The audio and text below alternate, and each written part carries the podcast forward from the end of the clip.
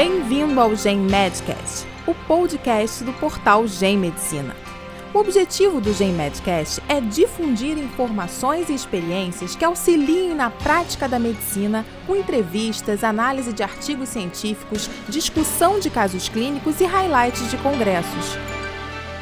Olá a todos, o meu nome é Antônio Egídio Nardi, eu sou professor titular de psiquiatria da Universidade Federal do Rio de Janeiro e editor-chefe do Brazilian Journal of Psychiatry. Eu quero aproveitar essa oportunidade para chamar a atenção dos colegas em relação aos benzodiazepínicos, porque eu tenho participado de um grupo chamado International Task Force on Benzodiazepines, podemos traduzir como uma força-tarefa internacional pelos benzodiazepínicos, para reforçar a importância do uso dessa medicação nos transtornos de ansiedade, em particular no transtorno de pânico.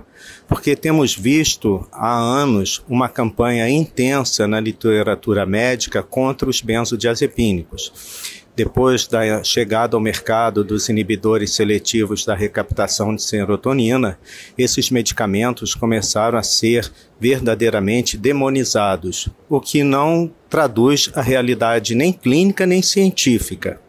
Os benzodiazepínicos são medicamentos como outros quaisquer, têm efeitos colaterais, têm indicações precisas e é necessário o julgamento médico, a prescrição correta.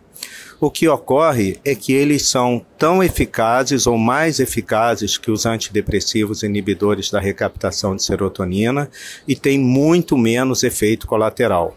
Inclusive, trabalhos demonstram que em monoterapia no transtorno do pânico, eles são eficazes em longo prazo. A retirada deles é tão é, difícil quanto a retirada de um inibidor seletivo da recaptação de serotonina, porque os inibidores seletivos têm síndrome de abstinência, até alguns piores do que os benzodiazepínicos, e eles são medicamentos seguros. Há uma Uh, um exagero nos efeitos colaterais, principalmente minêmicos, que todos os medicamentos antidepressivos também podem causar que a queixa de memória é uma queixa frequente na clínica.